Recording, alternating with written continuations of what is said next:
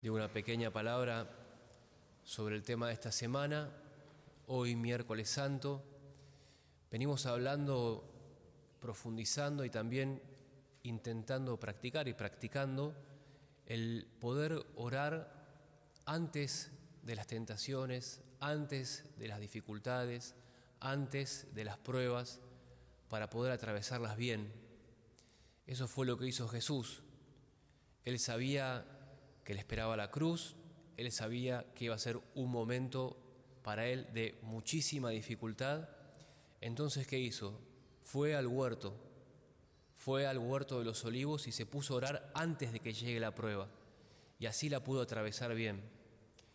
¿Qué llama la atención hoy, miércoles santo? Que mientras Jesús oraba en el templo, en, el huerto, Judas estaba pactando para entregarle la vida. A la misma vez, mientras Jesús oraba, Judas pactaba. Jesús, resultado, atravesó la dificultad bien, entregó su vida por amor y está resucitado. Judas, negativo, porque estaba pactando en vez de estar rezando al, al Padre. A Jesús le dolió mucho esto, no es que fue indiferente. Parte de su pasión es esto que le pasó a Judas también. Le dolió muchísimo, porque Judas era un, era un amigo de, Jesús. No sabemos si era una buena, excelente persona, una mala persona, eso no lo sabemos. Lo que sí sabemos con seguridad es que Jesús lo amaba y que sufrió por su amigo. Y esto a nosotros nos deja esta enseñanza de que siempre tenemos que estar bien, bien, bien, bien cerca en todo momento y en toda circunstancia del Señor, porque nos puede pasar a cualquiera lo que le pasó a Judas.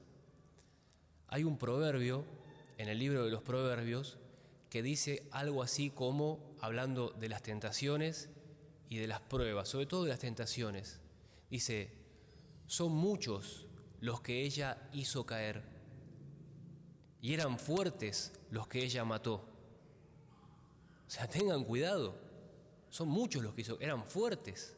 Judas seguro era fuerte. Pedro cayó, lo negó. Pedro era fuertísimo.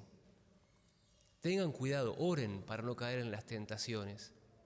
Y eso es lo que hoy tenemos que pedir especialmente para entrar con, con el Espíritu del Señor en este triduo pascual.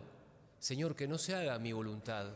Mi voluntad significa mi capricho, mi criterio equivocado, mi egoísmo, que no me ponga todas esas cosas, al menos por estos tres días, en primer lugar, sino tu voluntad, que los frutos de tu voluntad son la entrega por amor, la vida nueva y vivir como resucitados a partir de ahora.